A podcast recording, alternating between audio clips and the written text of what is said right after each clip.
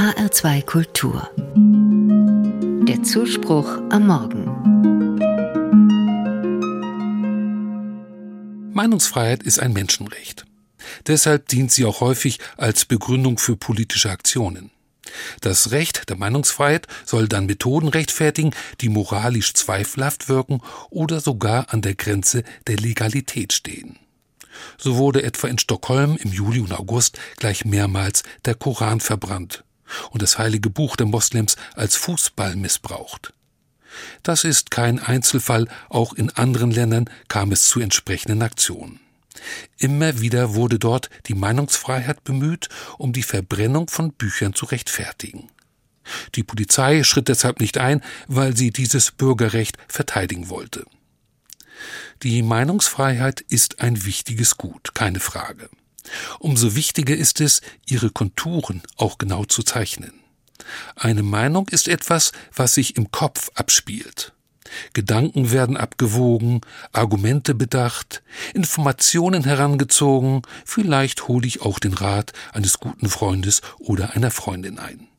Und dann bildet sich allmählich in den Gedanken so etwas wie meine persönliche Meinung heraus.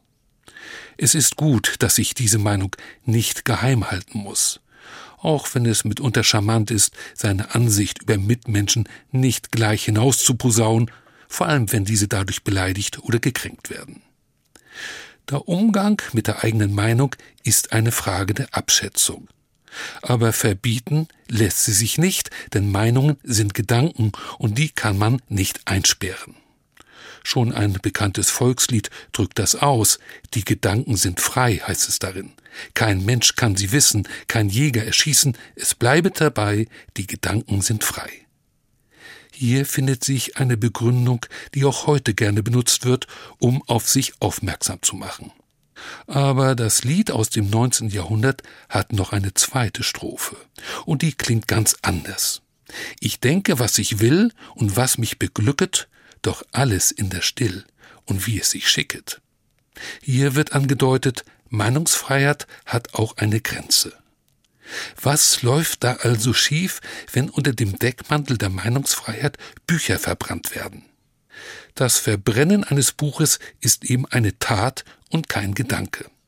Bücher sind selbst Ausdruck von Meinungen. Wer Bücher verbrennt, will andere Meinungen verbieten und Menschen mundtot machen. Wenn es sich überdies um Bücher handelt, die anderen heilig sind, ist es besonders verachtend. Gerade weil die Kirchengeschichte viele Verbrennungen aufweist von Büchern und Menschen, bin ich als Christ heute äußerst sensibel. Meinungsfreiheit beschreibt keineswegs nur die eigenen Rechte, sondern ebenso die Pflicht, den Glauben und die Gedanken Andersdenkender zu respektieren und niemanden zu verhöhnen.